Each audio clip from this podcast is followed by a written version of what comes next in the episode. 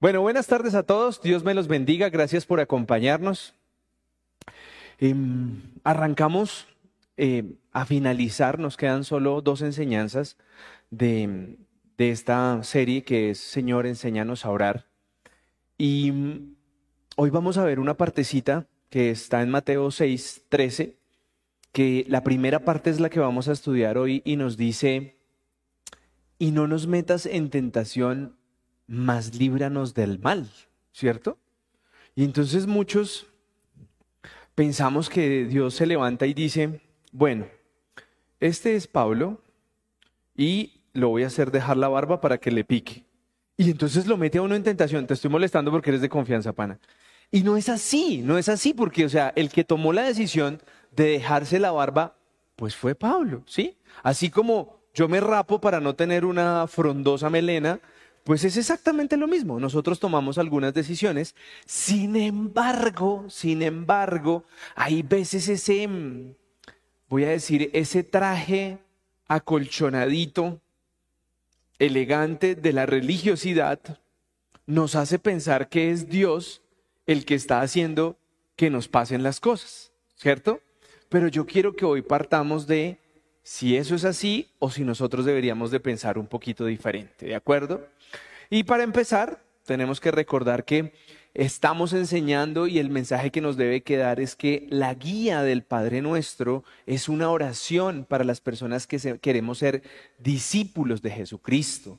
Porque esta, esta modelo de oración que hemos estudiado es la respuesta de Jesucristo a sus discípulos cuando Él le pregunta, cuando ellos le preguntan a Él cómo debemos orar, ¿correcto? Entonces, ese es el primer tema que yo puedo tener un modelo de oración, pero la siguiente pregunta es, ¿yo estoy en la posición en la que los discípulos de Jesucristo le preguntaron cómo debo orar? Porque para nosotros puede ser muy fácil eh, decir, no, yo aplico la oración, pero ¿y la parte de ser discípulo de Jesucristo la tenemos o la asumimos? Ahorita vamos a ver si estamos asumiendo el ser discípulos o no, ¿de acuerdo? Ahora, em, hay algunas personas que dicen, yo no me siento digno de poder orar porque yo soy un pecador, porque yo soy lo peor. Eh, hay personas muy malas, pero yo he sido peor, entonces a mí no me, no me nace orar, a mí no me nace decir algo. ¿Cierto? Algunos se sienten avergonzados, como cuando uno se portaba mal y llegaba a su casa y le preguntaban, ¿dónde estaba? Y uno quedaba como, quería mejor guardar silencio para no entregar más evidencias y luego ser crucificado. Entonces, lo que nosotros estamos eh, queriendo enseñar aquí es que nosotros debemos de buscar estar al día para poder establecer esa oración y poder recibir las plegarias que estamos allí, ¿de acuerdo? Sin embargo, no podemos dejar que vengan esos pensamientos como que yo no soy digno de orar, yo soy un pecador, yo me porté hoy mal, yo hoy cerré a alguien, yo le recordé la mamá a un señor que me cerró en su carro, entonces yo lo alcancé y le recordé que la mamá lo estaba esperando en la casa. Y cosas como esas, muchas veces cuando tú vas a orar, yo dices, tú puedes llegar a decir, pero yo para qué oro si eh, mi comportamiento no es el adecuado, ¿cierto? Y eso nos pasa, cuando tú te has portado mal, tú dices como, yo como que mejor no oro, hasta mañana. ¿Cierto? Pero miren, miren esta parte tan bonita que, que, yo quiero que nosotros miremos. Miren lo que pasa en Lucas 18:13, para que nosotros entendamos que hasta una oración para el que se siente mal de, de pedirle algo a Dios tiene una palabra muy sutil para poder orar. Y dice así, en cambio, el recaudador de impuestos, que se había quedado a cierta distancia, no se atrevía, no se atrevía a alzar la vista al cielo, sino que se golpeaba el pecho y decía, oh Dios, ten misericordia de mí que soy pecador. Esa está más rápida, ¿sí o no? Oh Dios, ten misericordia de mí que soy pecador. Pero ¿a cuántos nos gusta escuchar la palabra pecador? ¿Sí o no? Porque es que aquí lo hemos satanizado, ¿no? En algunas iglesias, si tú dices que eres pecador, no vuelves a entrar. Eh, si dices que eres pecador, el pastor no te saluda. Eso pasa en otras iglesias. Aquí frescos que yo soy el más pecador de todos, entonces no pasa nada. ¿Cierto? Pero hoy el primer mensaje que quiero dejarles es, nosotros por mal que nos sintamos, por mal que, que, que no nos sintamos dignos de hacer una plegaria a Dios, nuestra oración puede ser muy sencilla como ten compasión de mí y o que o soy un, pecador. Y eso debería ser la forma práctica de nosotros comenzar de alguna manera la oración, porque lo dije desde el principio de, esta serie, a muchos les cuesta llegar a su habitación solos, cambiarse y, decir como, y ahora voy a orar. Y entonces se siente uno medio ridículo, eh, algunos arrodillados, diciendo, Señor, gracias por este día, y, y, entonces pregunta a ver si alguien lo está escuchando o si alguien le va a contestar. Y eso es difícil, pero nosotros debemos de ejercitarnos y no perder esa disposición. ¿De acuerdo? Bueno, dijimos también que al entonar una oración basada en el Padre Nuestro, nosotros deberíamos de tener una disposición especial para que ciertas cosas pasen en nosotros. Aceptar la voluntad, entender que dependemos de Él. Y eso son las cosas que más nos, nos alejan de eso, ¿sí? Porque hágase tu voluntad así en la tierra como en el cielo y uno comienza, oh, pero depende. Entonces, yo quiero que eh, nos estamos acercando al final de esta serie yo quiero que tú realmente te preguntes si eso está pasando en tu vida. Porque si tú llegas y todos los días comienzas, bueno, Señor, entonces hoy recuérdate que necesito para el recibo de DirecTV, recibo para la luz y que mi suegra no venga a visitarme y que todas las plegarias son las que, las que usted quiere y no está dispuesto a entender la voluntad de Él, pues usted puede que esté totalmente alejado de lo que Él espera en su corazón suyo para poder recibir esa plegaria. ¿De acuerdo? Yo estoy seguro que si las suegras hubieran sido la solución, Jesucristo hubiera tenido una y no hay registro histórico, entonces hasta ahí yo tengo mis dudas, pero bueno, eso es otro tema. Vamos a comenzar a estudiar lo que hoy nos compete.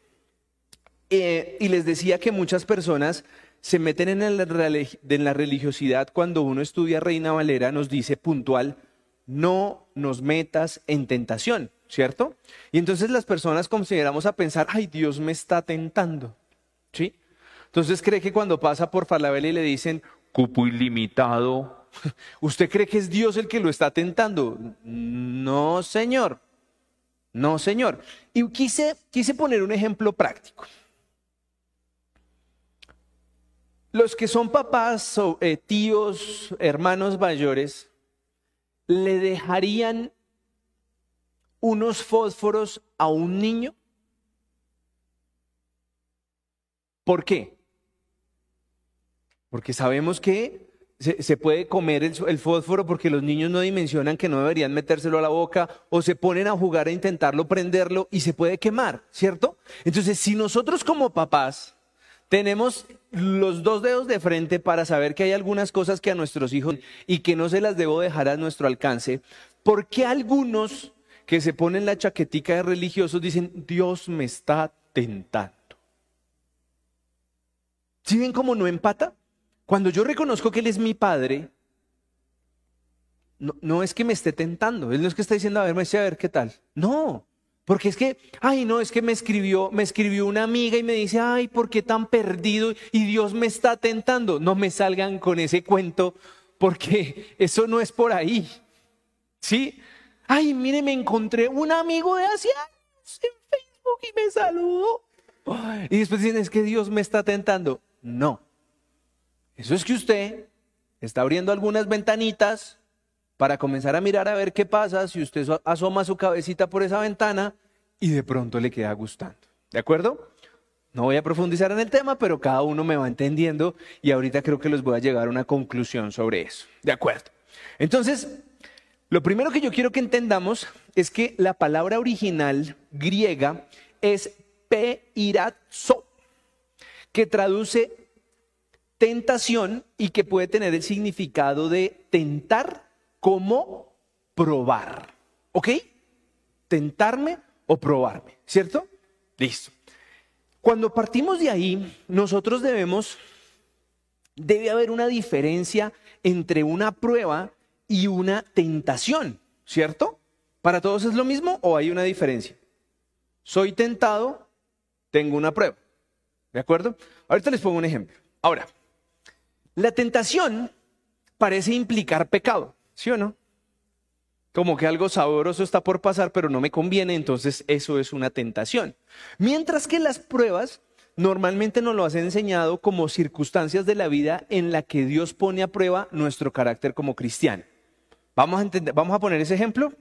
Entonces, si yo me pongo a buscar a quien no debo buscar, aplicando el viejo y conocido refrán que dice que donde hubo fuego, cenizas quedan, y usted se pone a buscar a esa persona, ¿eso es una prueba de Dios? Eso no es una prueba de Dios. ¿Eso es una tentación de Dios? No es una tentación de Dios, es su voluntad. Porque el que, el que sabe dónde hubo fuego y dónde hay cenizas es el que está queriendo buscar en ese lugar. ¿Cierto? Entonces, miren cómo uno puede llegar a decir, Dios me está tentando, Dios me está probando. O yo le estoy dando rienda suelta a lo que realmente quiero hacer. ¿Correcto? Bueno, vamos bien hasta ahí. Ahora, nosotros podemos decir que podemos llegar a ser probados como cristianos y yo quiero que hoy seamos conscientes que Jesús fue probado como cristiano, ¿cierto? Y fue probado en, en, voy a decirlo, en tres aspectos.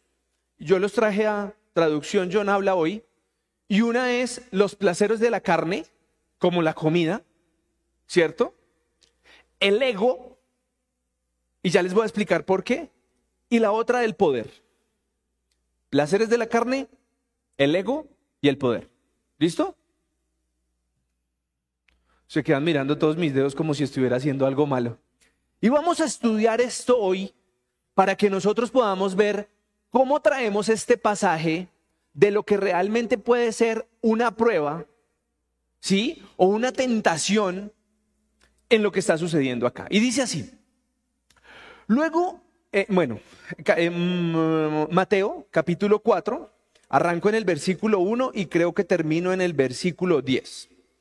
Dice así, luego el Espíritu de Dios llevó a Jesús al desierto para que el diablo tratara de hacerlo caer con trampas. ¿Correcto? Después de ayunar en el desierto 40 días con sus noches, Jesús tuvo hambre una necesidad física. Y ahí yo le hago mi primera traducción. La necesidad física en comida.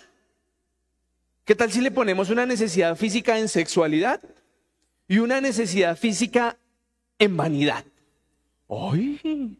Sí, hoy en día queremos ver bonitos, nos ponemos pestañas, nos hacemos implantes de pelo, nos hacemos lipo, nos ponemos nachas, nos ponemos pechos y entonces eso se vuelve algo para nuestro ego. Entonces, nosotros en el mundo actual podemos tener hambre no solo física, sino sexual y de vanidad. ¿Estamos claros? Pero ¿qué pasó? Después de ayunar 40 días en sus noches, Jesús tuvo hambre. Entonces llegó el diablo para ponerle una trampa y le dijo, si en verdad eres hijo de Dios, ordena que estas piedras se conviertan en pan. Jesús le contestó, la Biblia dice, no solo de pan vive la gente, también necesita obedecer todo lo que Dios manda. Primera parte, Dios es tentado en una necesidad física, como fue la comida. Y yo le estoy colocando a usted dos frentes más. Nuestras necesidades físicas como el comer, nuestras necesidades fisiológicas como seres humanos y las necesidades que nos ha generado una sociedad a través de estar en un modelo para cumplir en los estándares de la nueva sociedad. ¿De acuerdo? Perfecto. ¿Y qué dijo Jesús a esas necesidades? No, muchas gracias, te lo agradezco, pero no. ¿Listo? O sea que él en ese, en ese tema fue probado y tentado. ¿De acuerdo? ¿Nosotros somos probados y tentados en esos temas? Sí, porque usted siente hambre. Claro, pero si usted come de gula, Que no, sin mirarme la barriga, por favor, que me están faltando al respeto. ¿Sí? Usted siente que, que cuando usted se ve en el espejo no, no concuerda con el estereotipo de que la sociedad le está vendiendo con pelo, grandes barbas. Pues usted inmediatamente dice, ¿dónde están los implantes? ¿Qué me he hecho para que me salga barba? Y, y, y usted comienza a decir, no, a mí me está faltando algo. Yo no encajo en esto. Pero Jesús le dijo, hey, hey, hey, contigo, sí, el del plancito. No es por ahí. No es por ahí porque por ahí no vas a tener felicidad. Por ahí no vas a tener plenitud. Por ahí no vas a estar lleno de gozo. Y entonces ahí todo, el mundo dice, ah, pero es que los cristianos son aburridos. ¿Sí o no? Pero esto siguió. Y miren esto. Después el diablo llevó a Jesús a, a la ciudad de Jerusalén Allí lo subió a la parte más alta del templo y le dijo, si en verdad eres hijo de Dios, tírate abajo, pues la Biblia dice, Dios mandará a sus ángeles para que te cuiden. Ellos te sostendrán para que no te lastimes los pies contra ninguna piedra. Voy a decirles lo que contestó Jesús. Jesús le contestó, la Biblia también dice, nunca trates de hacer caer a tu Dios en una trampa. Y quiero explicar eso. Nosotros nos hemos subido, eso, eso se lo calcan a uno cuando uno se vuelve cristiano, en un ego de ser cristiano en donde a ti no te puede pasar nada malo. Y, y si tú te das cuenta, eso es lo que le está diciendo eh, el diablo a Jesús. Si tú eres el Hijo de Dios, tírate que nada te va a pasar. Y a nosotros nos metieron ese chip del ego. Tú eres un cristiano y nada malo te va a pasar. Y no lo comimos, instaurado. Y entonces cuando llega una situación difícil a nuestra vida, lo primero que hacemos es, ¡Ah! ¿a mí? ¿Pero por qué a mí? Si yo soy tan lindo, si yo, Dios me ama, Dios, y, entonces ahí sí sacan todos los versículos y dicen, si Dios se entregó por mí, si Dios murió en esa cruz por mí, ¿por qué esto a mí? Te subiste en el ego de creer que como eres hijo de Dios, nada te puede pasar. Pero ¿qué dijo Jesús? Yo no me voy a poner a demostrarle a este señor cochinito que yo sí puedo estar bien. Y entonces muchas personas, trayéndolo a, a lo que hoy pasa, tomamos decisiones en una supuesta fe que dice, yo todo lo puedo. Y le agregan, porque en Cristo me fortalece. Y se van sin mente eh, a endeudarse, a comprar, a fiar, eh, a, no, que es que Dios me provee y entonces me voy para Cancún con cinco mil dólares en deuda, más tiquetes en primera clase. Y yo digo, no vengas a salir con el cuento que como eres Cristo, eh, hijo de Cristo, entonces todo te va a salir bien. Si no trabajas, pues no trabajas. Y si no trabajas, pues no ganas. Y si no ganas, pues no tienes para el viaje. Punto. Pero aquí nos subimos en el, yo soy hijo de Dios, yo me endeudo y Él me saca. ¿Por qué? ¿Vas a tomar una deuda? Perfecto. ¿Tus ingresos te dan para pagar la deuda? Perfecto. ¿Te gusta lo que vas a comprar? Perfecto. Pero se va a endeudar para irse de viaje con la suegra. ¿Seguro? No jodamos, hermano. O sea, pongámosle ahí un poquito de, orden al tema. Segundo frente. Y el último, dice así. Por último, el diablo llevó a Jesús a una montaña muy alta. Desde allí le pidió ver los países más ricos y poderosos del mundo. El diablo le dijo, todos estos países serán tuyos si te arrodillas delante de mí y me adoras. Jesús le respondió, vete de aquí, Satanás, porque la Biblia dice, adoren a Dios y obedézcanle solo a Él. Entonces el diablo se fue y los ángeles vinieron a servir a Jesús. Miren esta parte tan hermosa porque ¿a usted no le gustaría ser el dueño de las siete maravillas del mundo? ¿Les parece un mal plan? Miremoslo desde el punto de vista económico. Si usted es el dueño de las siete maravillas del mundo y a usted le pagan por cada gato que quiere ir a visitarla, ¿será que usted tiene problemas económicos? no los vas a tener. Pero fue un momento en donde le ofreció poder, estatus, el más, el dueño de lo más. Y él dijo, no, gracias. Y cuando hoy nuestra sociedad nos ensalza y nos quiere subir a unos pedestales en donde nos prometen fama, reconocimiento y ganancias, y no me voy a meter en ningún otro tema si no me regañan, ¿en qué caemos? En lo mismo. Entonces miren cómo realmente cuando nosotros hablamos de tentación, de prueba, pues son cosas que a nosotros nos gustan. ¿A quién no le gusta comer de más? ¿A quién no le gusta comer sabroso? Y no me estoy burlando de nadie. ¿A quién no le gusta comer sabroso? A mí me gusta comer sabroso. ¿O no? Ah, bueno. ¿A quién no le gusta eh, vestirse chévere? Ya lo hablamos. ¿A quién no le gusta tener sus cositas? Pues son necesidades que nosotros tenemos, ¿sí o no? ¿Y nos gusta? Claro que nos gusta. Pero muchas veces las decisiones que tomamos para llegar hacia esas comodidades realmente son nuestros anhelos ocultos que salen a flote y nos llevan hacia ese lugar. Y eso pasa sobre todos los temas que tienen que ver con nuestro cuerpo. Comida, belleza, estatus y demás. Entonces, yo lo primero que yo quiero que entendamos aquí es cómo podemos diferenciar entre una prueba y una tentación. Porque es que todo el mundo con la chaqueta religiosa lo confunde. Y la verdad le voy a matar los globitos porque algunos religiosos dicen, yo sabré cuando Dios quiere ver mi carácter. Pero no es así. Porque las dos pueden comenzar de la misma manera. Usted el día que está recibiendo una noticia o que está comenzando a afrontar una, una, una situación, usted no puede saber si es una tentación o si es una prueba. De antemano no. ¿Qué es lo que marca la diferencia si esto se vuelve una tentación o si se vuelve una prueba. Está en la forma en que tú reaccionas la una a la otra. ¿Sí?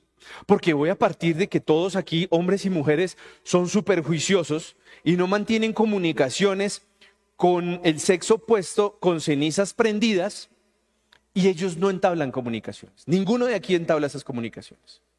Entonces yo diría, son hombres y mujeres que saben que mejor por allá no me meto, que me puedo meter en problemas, ¿cierto? Pero si yo abro la ventanita a ver qué encuentro, eres tú el que se está metiendo en esa ventanita, ¿sí? Pero cuando es alguien el que te golpea en la ventana y, hola, ¿cómo estás? Tiempo sin verte. ¿Cuándo hablamos? ¿Cuál es la diferencia en que sea una tentación y que sea una prueba? ¿Cómo reaccionas tú en el momento? Y lo, voy a explicar puntualmente porque para mí es el ejemplo más práctico que podemos tener este en esto. Si usted comienza, hola, ¿cómo estás? Tiempo sin verte, qué rico saludarte, ¿qué es de tu vida? A ver, no, por ahí no es. Usted va a volver eso una tentación. Porque usted va a comenzar a averiguar, ¿y qué más? ¿Y qué me cuenta? Ay, estuve en el restaurante donde nos conocimos. Ay, ¿por qué no vamos? No, ¿qué plan te armó? Usted fue el que se metió en esa tentación. ¿Cuándo puede ser una prueba? Cuando usted sabe lo que quiere, cuando usted toma decisiones concretas de ¿cómo estás? ¿Cómo te ha ido? Bien, muchas gracias. Silenciar, bloquear. Porque no me interesa seguir hablando con esa persona. Porque no me interesa comenzar a saber si yo todavía siento algo por esa persona o no me siento por esa persona. Yo no quiero probar si me siento más contento hablando con esa persona o con la que Dios me ha dado como mi esposa. Ahí es cuando tú comienzas a decir, o, me, lo vuelvo una tentación o lo vuelvo una prueba. Porque en tu carácter, en la forma en que tú afrontes las cosas, es que vas a poder definir hacia qué lado estás. Si no caes, si no caes, dile prueba. Porque te están buscando por dónde caer. Listo, dile prueba. Pero si, si estás cayendo en en la hipocresía de, querer pelarle el diente a todo el mundo por agradar personas, lo estás volviendo una tentación. Ay, pero... A mí el que me venga o la que me venga con el cuentico de es que quiero evangelizar a todos mis exnovios o a todas mis exnovias, mire, yo sí le voy a decir, no me venga con cuentos chimbos. Porque tiene, otro, tiene otros 40 millones de personas a quien evangelizar, pero, ay, usted tan, tan, tan, tan, tan tierno y tan noble de evangelizar al resto. No, gracias. Déjelos que Dios utiliza a otro para que pueda hacerlo. Pero hay algunos que de un buen corazón dicen, yo sí quiero que todos conozcan de Dios. Oh, qué cuento tan, tan loco. ¿De acuerdo?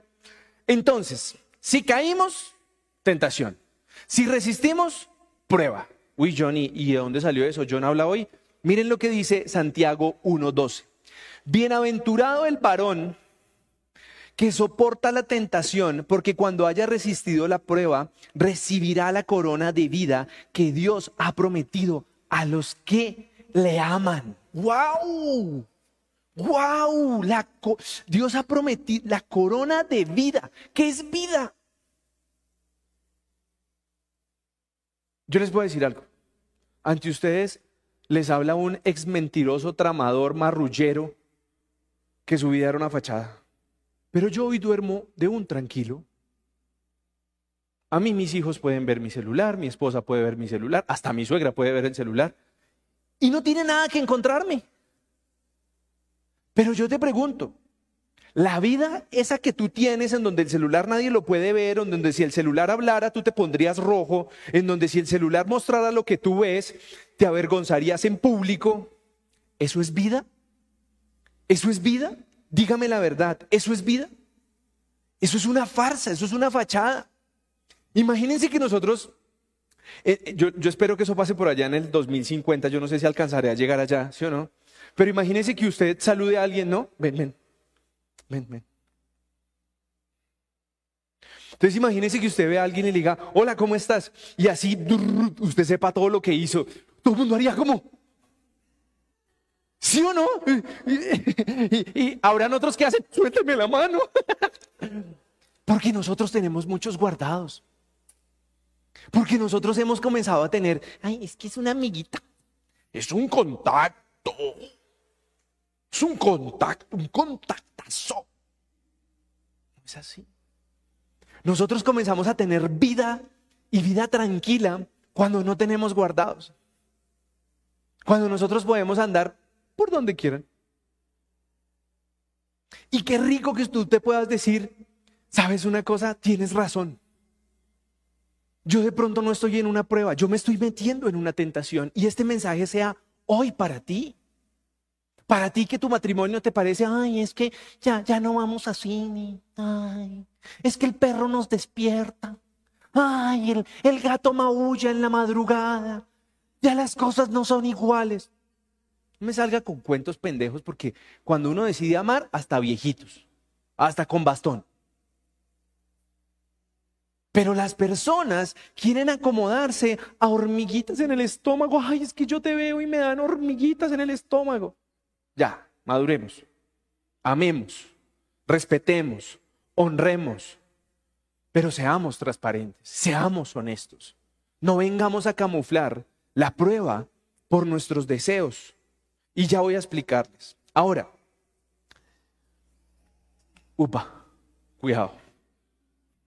Bebé se estaba atorando. Yo quiero que hoy entendamos que Dios no quiere meterte en ninguna tentación. Algunas versiones dicen, no nos metas en tentación como Reina Valera, pero cuando tú dices, eh, ves otras versiones, puedes ver que ese pasaje dice, no nos dejes caer. Una cosa es dejarme caer y otra cosa es meterme en tentación. ¿Sí? Meterme en tentación es que, ay, Dios me, me llamó a un lugar donde entro y todo el mundo me dice, mi amor, ay, Dios me metió, me metió. No, no, no, Dios no lo metió. Usted tiene patitas y tomó la decisión de irse para allá. ¿Ok? Bueno, entonces, ya tenemos claro que Jesucristo fue tentado por el diablo. Se lo creo. No se las venga a dar de Jesucristo. El diablo me está tentando hoy. Todos los carros me están cerrando y yo tengo que recordarles quién es la mamá. No, no, no, señor. No, no más ese cuentico de que hoy el diablo se ensañó conmigo. Yo he escuchado de esos que dicen, hoy el diablo se ensañó conmigo. Y yo hago como, uy, tan importante. Sí, a Jesús lo tentó tres veces y a este mal lo lleva tentando toda la vida. Ay, quieto. Si te hace caer es mejor que hacer caer a Jesucristo. No es así. ese cuento, si ven como uno se comienza a meter esos cuentazos, hoy fue un día muy difícil. Estuve tentado por el diablo. Yo, ve, disipulame. Pero ve. Miren lo que dice Santiago capítulo 1 versículos 13 al 15. Pilas pues. Cuando ustedes sean tentados a hacer lo malo, no le echen la culpa a Dios, porque Él no puede ser tentado ni tienta a nadie a hacer lo malo. Al contrario, cuando seamos tentados, son nuestros propios deseos los que nos arrastran y dominan. Los malos deseos nos llevan a pecar y cuando vivimos solo para hacer lo malo, lo único que nos espera es la muerte eterna. Y con todo el permiso de ustedes, repito el 14. Al contrario, cuando somos tentados, perdón, al contrario, cuando somos tentados, si estoy bien, son nuestros propios deseos los que nos arrastran y dominan. O sea que cálmate religiosín, de que Dios, me que Dios me está tentando, que el diablo me está persiguiendo para hacerme caer. Mira que no sean tus propios deseos. ¿Mis propios deseos? Sí. Ay, que era la vida de fulanito. Usted no le interesa. Ya Dios lo sacó de allá y usted se quiere volver a meter. Entonces no haga eso, mijo. ¿Listo? Entonces, por eso, esto nos explica que no es que Dios nos haga caer en tentación, sino hay otras versiones en donde nos dice que la parte traducida ahí es no nos dejes caer en tentación. Esa es nuestra plegaria, porque sabemos que tenemos instintos que nos pueden llevar a hacer cositas que no nos convienen, pero nuestra oración debe ser no nos dejes caer. ¿De acuerdo? Bueno. Ahora, ¿para qué hablamos del diablo? Con el solo hecho de que usted vaya y mire que si Jesús fue tentado tres veces, no me salga con el cuento que a usted el, diablo lo tienta todos los días. Eso está muy religioso y esa chaqueta a usted le queda fea. Y el diablo, uy. Que existe, existe. Que, si usted le da papaya, se lo devora también. Pero no se crea tan importante. Porque es que ese es el problema de cuando nos volvemos religiosos que nos metemos en la chaqueta de la religiosidad y todo lo que nos pasa es culpa de otro. Mi vecino que no es de Cristo, mi jefe que no es de Cristo, mi suegra que no es de Cristo, mi hermano que no es de Cristo, mi cliente que no es de Cristo, pero nada es culpa suya. Y la verdad es que las situaciones que vivimos y las decisiones que tomamos sin oración, sin la guía de Dios, son nuestra responsabilidad. ¿De acuerdo? Bueno, ahora, ¿a dónde más quiero llevarlos? Como les decía, esperen que me salte aquí. Uy, si esto se devolvió. Yo sí decía, vamos a volver a empezar, no puede ser. Ahora,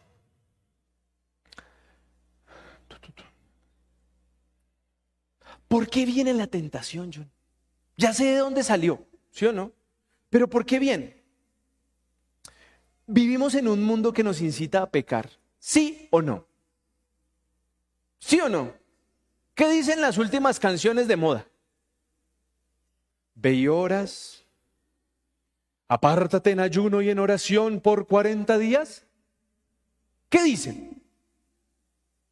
¿Cómo dijiste? Eso ya es un término avanzado. Perrea.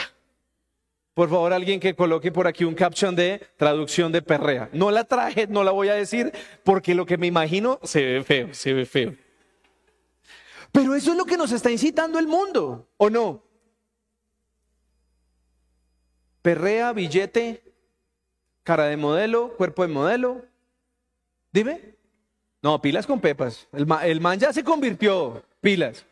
Pilas que les adelanté la chiva porque yo les prediqué primero que ese man iba a llegar a los pies de Dios y llegó para la gloria de Dios. Entonces, no, no, no, con Farruco no, cuidado con Farruco. Farruco. bueno, pónganse serios. Ahora, miren lo que nos dicen en Romanos, que es algo tan lindo que a mí me parece espectacular, que nosotros deberíamos de pensar, analizar, interiorizar para no meternos en problemas. Dice Romanos 13 capítulos este viene siendo como del 12 al 14. Ya casi llega el momento, así que dejemos de pecar. Porque pecar es como vivir en la oscuridad. Hagamos el bien, que es como vivir en la luz. Controlemos nuestros deseos de hacer lo malo y comportémonos correctamente, como si, todo el como si todo el tiempo anduviéramos a plena luz del día no vayamos a fiestas donde haya desórdenes, ni nos emborrachemos, ni seamos vulgares, ni tengamos ninguna clase de vicios. No busquemos pelea ni seamos celosos, más bien dejemos que Jesucristo nos proteja. Y yo quiero preguntarte si realmente tú estás buscando a Dios como tu protección o que te saque de tus malas decisiones. Porque el problema es que en esa chaqueta ajustadita de la religiosidad, nosotros seguimos tomando malas decisiones y luego nuestras oraciones son para que Dios nos saque de allí. Cuando nosotros deberíamos de, Señor, guíame para tomar mis decisiones y, luego, y, tomarlas y no luego estar pidiéndole a Dios que nos saque de nuestras malas decisiones. Hoy tenemos una sociedad en donde todo es válido. Todo es válido. No voy a dar más ejemplos por mi audiencia infantil. Pero todo es lícito. Y algunas cosas que para, para los que creemos en Dios nos parecen malas, hoy este mundo las llama buenas. Y a lo que es bueno, lo llaman mal. Y eso ya no lo habían dicho que iba a pasar, ¿sí o no? Entonces, Hoy mi invitación fuera a hacerlos reír un poquito, es que nosotros podamos realmente entender que gran parte de los problemas en los que nos metemos está porque son nuestros anhelos. Y usted me va a decir, no, no. Más de uno se está diciendo un no aquí repitiendo, no, no, no. Y yo voy a preguntar algo, así, sutil. Una relación de enamoramiento. Escúchese el sarcasmo. Después de los 20 años, ¿qué es? Yo se lo voy a decir y se va a escuchar feo. Sexo rápido. Ay, vamos a cine a caminar al parque y nos cogemos de la mano y vemos el atardecer como el sol cae sobre nuestros ojos. Eso no existe ya. Eso no existe. Y no nos vengamos con cuentos religiosos de, ay, sí, yo sí. Ay. Acuérdese cuando usted le va a coger la mano a alguien.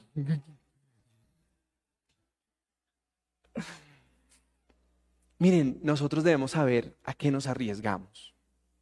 Nosotros somos hombres y mujeres que somos atractivos para el mundo, para las personas que no tienen una vida tranquila. Y lo digo con modestia, somos un buen partido. Hombres y mujeres cristianos son un buen partido para una persona que tiene su vida desbaratada. Y muchas personas se pueden acercar a ti con la carita de, del gato con botas así, mm, mm, me ayuda. Y uno hace como, ay, pobrecito, yo tengo que ser un buen samaritano. Pero ten cuidado, porque te puedes meter en problemas. Puedes dañar tu hogar, puedes destruir tu hogar.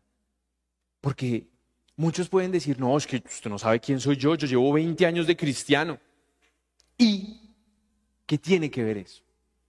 Y hoy yo quiero que, que ustedes entiendan que hay veces nos creemos fuertes muy fuerte. No, eso no va a pasar conmigo, eso no, yo, ah, usted no sabe quién soy yo. Pero la verdad es que eso sí nos puede hacer caer. Y Jesús se lo dice a sus discípulos en Mateo 26, 41, velad y orad para que no entréis en tentación. El espíritu a la verdad está dispuesto, pero la carne es débil. Uy, ¿cómo así, John? Sí, sí. Váyase para un asado. Le traje un ejemplo práctico. ¿Sí o no? Cuando los asados no son de la manera que le sirven a usted el plato, en donde le dicen esa es su porción, ¿qué pasa en los asados? Comienza uno a repartir así como... Y todos van comiendo, ¿sí o no? Y uno siente en un punto que está lleno. ¿Sí o no? Pero usted apenas ve que abren esa parrilla así y sale ese olor y usted... Y le dicen, uy, una arepita de queso. Y usted hace como... Es lo mismo. Es lo mismo. ¿Qué borracho dice, no, yo ya no quiero más, estoy malito? Ninguno. Salud. Otro. Es lo mismo. Porque nos creemos que fuertes. Fuertes. No, yo no peleo con nadie. Yo soy solo amor y paz. Carreta. No más es que le digan la palabra que a usted lo detona, en el momento que a usted lo detona y usted es un Hulk o un Cherk para que parezca chévere. Pero entre los dos la ira es la misma. Y hoy yo quiero que tú entiendas que las tentaciones pueden venir. Cuatro posibles tentaciones mejor pueden haber. Y una es hacerlo verdaderamente malo, porque en algún momento alejado de Dios, en un problema, confundido, estresado, cansado, agotado, tú decides tomar decisiones que no son correctas y, crees que son buenas en su momento. ¿sí? Cuando tú tienes un hogar en donde las cosas están difíciles, en donde no hay diálogo, en donde, no hay, en donde, solo hay discusión, en donde hay problemas económicos, eso es un ambiente tenso. Y cuando tú encuentras a alguien que supuestamente te saluda muy cordial, tú tomas una decisión de decir, yo voto todo esto a la caneca y, comienzo a ver si aquí las cosas son diferentes. Y esa es la realidad, no deberíamos de juzgar ni escandalizarnos porque alguien tome una mala decisión. Porque si a Dios le place, así ese hombre haya, se haya equivocado esa mujer se haya equivocado, si Dios quiere enderezar el matrimonio original, lo hace, nos calla la boca a todos y cambian cientos y miles de personas. Ahora, hay otra que es hacer cosas que, una maldad que parece inofensiva, un chismecito, de vez en cuando hay como para actualizar la familia. Y uno dice, no, pero es que solo para que todos sepan cómo están pasando las cosas. Los estoy teniendo informados. Pero tú sabes que estás murmurando. Tú sabes que estás de chismoso. Y es otra forma en que uno parece que tuviera una motivación inofensiva. Dejar de hacer una bondad por omisión. Yo, les contaba a ustedes que, que para mí ha sido muy difícil Después de que uno ve tantos documentales de gente que pide en la calle, que vive de pedir en la calle, pero que tiene fortunas de por estar en la calle y que lo volvieron un negocio y que las esquinas tienen cobros y que viven de eso y no viven mal, sino al contrario, viven muy bien. A mí hay veces mi corazón me dice, dale algo a esta persona y yo comienzo como, pero ¿qué tal que me va a ver la cara de pendejo? Pero yo he querido que sea el Espíritu Santo el que me muestre cuando una persona está en necesidad. Y mi esposa hay veces me voltea a mirar con cara de loco porque yo de un momento a otro alguien me ofrece algo y yo saco la billetera, cojo dinero y lo doy. Y no lo hago todas las veces, pero ahí es donde yo le he dicho a Dios, no dejes que yo me vuelva un ingrato, que me vuelva un desagradecido porque creo que todo el mundo me va a engañar, engañar. Pero yo prefiero llegar a, decir que me diga Jesús, oye, te vieron la cara de pendejo, ¿no? Y no que me digan, oiga, pero tacañito, papi, que no votaba ni para un dulce, ¿no? Yo prefiero que me digan que me vieron la cara de pendejo. Y nosotros, en el amor de Jesucristo, hemos querido quitar esa bondad de nuestros corazones. Y ahí, cuando se endurece nuestro corazón, nosotros nos volvemos duros, recios con la gente y perdimos esa bondad. Y la última, que es la más grave del pueblo cristiano, es que se nos entra la pereza de querer cumplir la voluntad de Dios en nuestra vida. Y ahí es donde las cosas no están bien. La última parte de este versículo que estamos estudiando hoy dice, líbranos, mas líbranos del mal. ¿Qué nos traerá mal a nuestra vida? Esos deseos que nosotros tenemos ahí guardaditos. Eso es lo que nos trae mal. Entonces hoy nuestra decisión, nuestra decisión debe estar en que nosotros podamos vivir sin pecado. Y eso se escuchó de un religioso, pero yo quiero traducírselo hoy a que tú andes sin guardados. Que tú puedas ser un libro. Que tus hijos, que tu esposa, que tu familia pueda tocarte cualquier página de tu vida y tú la puedas mostrar. Aquí estoy, ese soy yo. Que tus hijos puedan decir, qué rico que mi papá me mostró cómo era. Yo caí en un error hace unos, antes de empezar esta iglesia, cuando estaba por allí adoctrinado, yo quería mostrarme como un papá perfecto. Y entonces los estándares de perfección para mis hijos tenía que, o también tenía que ser perfecto. Porque si yo le mostraba ser perfecto, ¿Qué le tenía que exigir a él? Ser perfecto. Y hoy mi hijo me conoce. Y nos reímos porque con él yo tengo una confianza, con mi hijo mayor tenemos una confianza que hablamos y yo hay veces le digo las cosas como las pienso y él se ríe, le parece chistoso. Hay otras que me dicen, no, papi, eso no se puede decir y yo, perdón, perdón.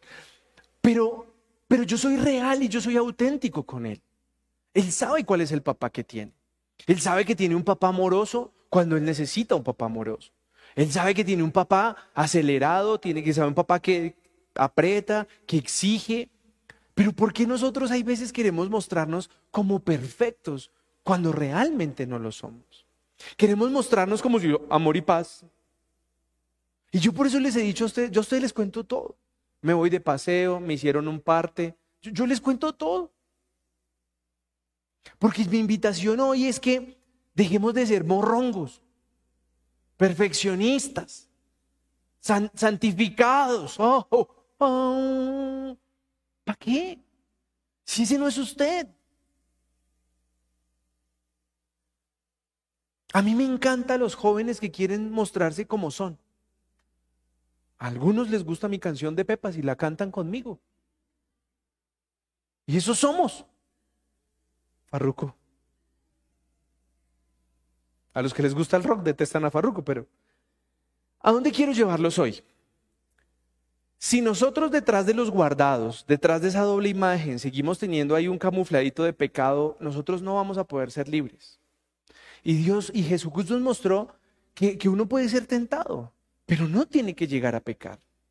Realmente puede que alguna persona eh, se ensañe contigo, con tu familia, por hacerte caer por, mostrar tu genio, por mostrar tu temperamento, por dañar tus finanzas, por dañar tu hogar. Tú no estás exento, pero tú estás en la posición de poder decir, no, y voy a buscar ayuda. ¿Cómo así, John? Hace un tiempo cuando teníamos otro grupo, yo le decía a los más cercanos que eran discípulos míos, no me dejen solo con mujeres. Si alguien se acerca a hablarme que es una mujer sola, no me dejes solo. Porque cogí a Ani y yo, qué bellecita. No me dé ese papayazo. Yo amo a mi esposa, ya sabe que yo la amo. Pero una mujer puede dañarme la cabeza. Ay, ¿cómo así, pastor? Pues claro, a cualquiera de nosotros. Pero si nosotros nos creemos fuertes, no, tranquilos, yo atiendo a todas las mujeres allá en mi oficina. Cuento carretoso. Yo atiendo a mi esposa. A otras personas las escucharé. Eso es diferente. ¿A dónde quiero llevar a los chinos? Dejemos de pecar. Dejemos de tener guardados. Yahweh, deme un ejemplo. Quiero decirles que estaba en un asado. ¿Qué? Sí. Una persona que hicimos unos vínculos ahí en la oficina armó un asado y yo, un sábado, asado un sábado. No, no. Y entonces me dice mi esposa, así, así, ¿no? como, como buena esposa. ¿y qué vamos a hacer? Y yo le daba vueltas y le daba vueltas en la cabeza y yo decía, yo quiero ir al asado. Y todo el mundo dice, ah. ¿Y comió carne? Sí. ¿Y se tomó una cerveza? Sí. Estaba buena, estaba fría. Pero les dije, nos vemos, chao, intento volver. Y aquí estoy. Porque yo sé qué es lo que yo quiero y no me puedo dar rienda suelta. ¿Por qué? ¿Qué pasa si ustedes llegan acá y dicen, el pastor no llegó? Shh, pecador. Y me hubiera podido montar un cuentazo. ¿Para qué? Yo quería estar en ese asado. Pero yo sé a lo que Dios me ha llamado. Y ahorita que venía conduciendo, llegué a tiempo, no llegué tarde, llegué más temprano que algunos de ustedes. Yo le decía, ¿por qué me pones un asado hoy? Y me dice, ¿qué es tu prioridad? Y esto es mi prioridad. Yo no quiero vivir con un guardado de que el pastor oculta que estaba en un asado. No me interesa. Y si sigue el asado prendido, yo creo que me voy para allá. O sea, por si las moscas. Los invitaría, pero...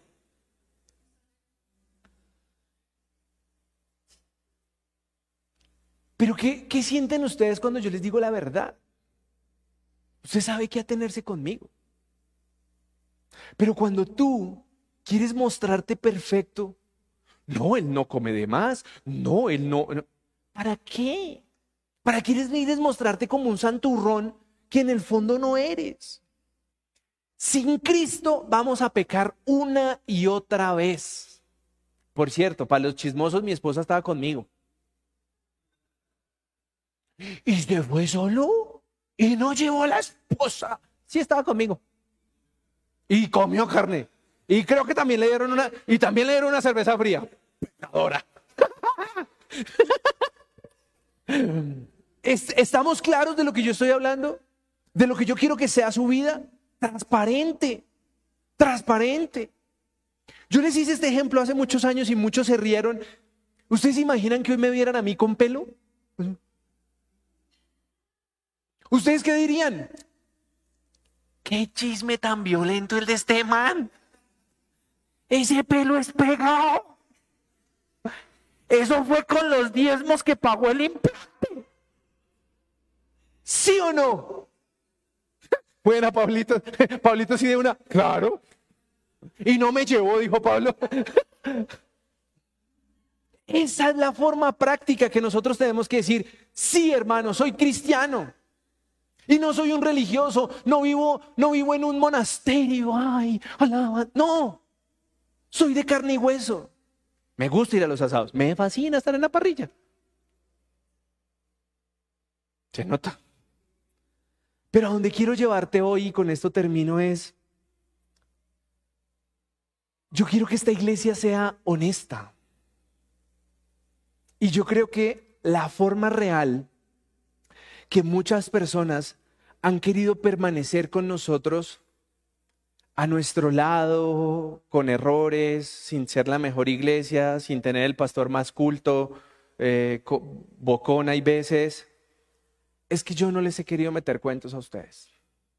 Yo dejé mi fachada botada ya, colgada en una iglesia que se acabó, y dije, yo voy a ser el John que Dios creó, que está para servirle, para honrarle, y para querer dar un buen testimonio. Tampoco me voy a descarar a hacer lo que todo el mundo quiera y decir que está bien. Pero esas personas que yo veo que han, permanecido a lo largo del tiempo es porque han dejado su fachada a un lado. Porque los conocemos como son. Bravos, molestos, risueños, montadores, comelones, lo, como son. Y a mí me encanta compartir con ustedes. Me encanta. Y por eso a mí no me anhela, ay, que es que deberíamos de ser 500, ¿no? Qué mamera, con una mano de 500, hay todos hipócritas mostrándose aquí perfectos y, oh, pastor, la sangre de Cristo nos bendice. Lárguese de aquí, religioso. Porque detrás de ese sangre de Cristo Dios nos bendice, le cogiera yo la mano y blu, blu, blu, Y eso es lo que yo quiero que nosotros hagamos vida. Y la única forma Miren, miren este versículo y prometo que ya me voy. Primera de Corintios 10, 13. No os ha sobrevenido ninguna tentación que no sea humana, pero fiel es Dios que no os dejará ser tentados más de lo que podéis resistir, sino que será también juntamente con la tentación la salida para que podáis soportar. Entonces no me salga a mí con el cuento de que hoy está prueba. No, eres tú. Dios te ha dado la capacidad para poder decir, ya vengo. Y todos me miraron así como, ¿estará loco? ¿Le dio diarrea o qué? Ya vengo. Fue explícito, no se lo imagino. ¿A dónde quiero que... ¿A dónde quiero llevar los chinos? Y cierro con este versículo, versículo de la semana. Primera de Corintios 10, 12. Así que el que piensa estar firme, mire que no caiga. Y yo quiero que sean ustedes los que se revisen hoy. ¿Qué tantos cuentos todavía usted se sigue creyendo? ¿Qué tantas cosas usted cree que, que realmente eh, es bueno y no lo es? Porque ahí es donde está nuestra fachada. Cuando tú comienzas a compartir tiempo con la gente, tarde o temprano terminas mostrando quién eres. Y yo prometí que yo le iba a servir al Señor, pero iba a ser feliz. Y no me iba a volver un tipo amarcado queriendo mostrar una perfección a una iglesia, amargándole la vida a mi familia y que un día me votara la iglesia y mi familia. Y yo quiero invitarlos a ustedes a eso mismo, a que tú te puedas sentir un hijo de Dios, que no tienes que ser perfecto, brother. Ese perfeccionismo que te vendieron que hoy la sangre de Cristo te cubre y entonces, ay, no puedes ir al baño dos veces al día. No, no. Estás en crecimiento, estás buscando de la palabra de Dios y deberías ser cada día ser mejor. Eso es verdad. Pero quítate el modelo de perfección, quítate el modelo de creer que, que todo el mundo tiene que verte como, wow. No. Y yo quiero que hoy te lleves este mensaje y es, tú crees que estás embañando a mucha gente que embañas a tu esposa, a tus hijos, a tus jefes, a quien tú creas que le estás engañando. Pero la única realidad que yo quiero decirte es que el que se está engañando eres. ¿Cómo así, John? Sí. ¿Para qué engañarnos? ¿Qué tal decirle a Dios, Señor, yo tengo este problema? Yo te, yo te necesito. Yo quiero que estés en mi vida pero me siento lejos de ti. No me siento digno de ti. ¿Qué crees que haría un padre cuando su hijo le dice, papá, no soy digno de darte un abrazo? ¿Qué haría un papá? Te abraza, te apapacha, te da besos, te dice que te ama, porque tú te sientes alejado de él. Y eso es lo que a mí me da siempre la motivación para seguir. Porque de verdad que yo no soy perfecto. Pero yo siento que, a mí Dios me ama. Loco, irreverente, acelerado. Pero a mí Dios me ama. Y Él sabe que en mi corazón no cabe dejar de, de venir acá, dejar de tener un tema preparado por estar en un asado. No cabe en mi cabeza. Mi gratitud con Él es lo suficientemente grande para que Él siga siendo la prioridad en mi vida. Porque no quiero ser piedra de tropiezo. Y hoy quiero que seas tú el que pueda decir, ¿será que yo soy así de sincero con Dios? No quieras ser sincero conmigo. Yo soy un vil humano al que puedes engañar. Pero tú con Dios estás siendo sincero. Si tu respuesta hoy es no, entonces bájate del cuentazo de que no nos dejes caer en tentación. La verdad es que tú no quieres cambiar. Tú estás contento con esa persona que hoy eres. Esa persona que quiere probarse en fuego para creer que es fuerte. Y no está bien. Entonces, Pongámonos de pie, vamos a orar, vamos a terminar para que sea realmente el Espíritu Santo quien nos muestre en cada lugar donde estemos, en cada momento donde estemos, con quien estemos, qué está bien y qué está mal. Y que no queramos ser una fachada que tarde o temprano se va a caer. Cuando Dios me dio ese ejemplo de, de mandarme poner pelo, esa historia yo la conté, alguien me llamó y me dijo, mira que estoy vendiendo unos productos de belleza y te quiero colocar para como, como experimento de un implante de pelo. Y miren, yo no podía parar de reírme. Yo no podía parar de reírme porque yo decía, yo hace más de 10 años, 12, 13 años, 12 años por ahí, yo dije, yo me miré al espejo porque yo buscaba como, los que, los que están sufriendo de alopecia saben de lo que estoy hablando, no se rían que uno comienza a mirar cómo cuadra esas mechas para la y Yo dije, aquí no hay nada que hacer, yo soy calvo. Y me acuerdo que para un viaje que tuve que hacer a los Estados Unidos fue la primera vez que me rapé porque me daba pena que la gente me viera calvo. Después de que parecía un crusty con pelo acá y aquí todo coco.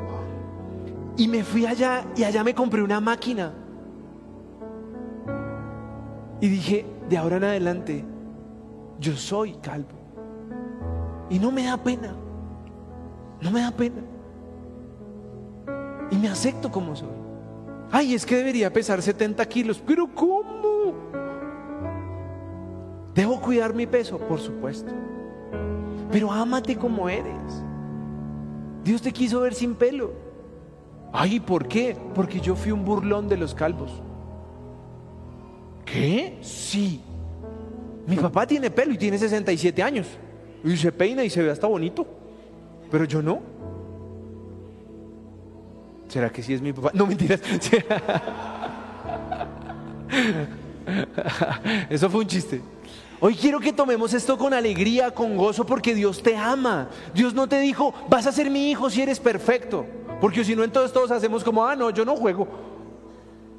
Entonces cerremos nuestros ojos y podamos clamarle al Señor que sea su Espíritu Santo quien nos muestre lo que está mal. Precioso Rey, te doy gracias Señor por este momento, te doy gracias por este lugar, por cada persona que viene, que nos escucha, que nos escucha después, Señor. Bendícelos, Señor. Pero hoy quiero que los bendigas quitándoles el manto de sus ojos, Señor, quitándoles todo lo que ellos han creído que está bien en sus vidas, que es parte de lo bueno, Señor, cuando sabemos que no es así, conforme a tu voluntad, a tu palabra y a lo que tú nos has llamado a hacer como hijos tuyos. Permítenos, Padre, Padre precioso, aceptar nuestra condición física. Que si no tenemos ojos verdes, Señor, no tenemos por qué andar montándonos unos lentes de contacto para querer vernos de ojos verdes. Que si no tenemos un rostro perfecto, Señor, que nos podamos aceptar y amar porque así tú nos has creado. Y por diferentes circunstancias de nuestra vida, así somos hoy.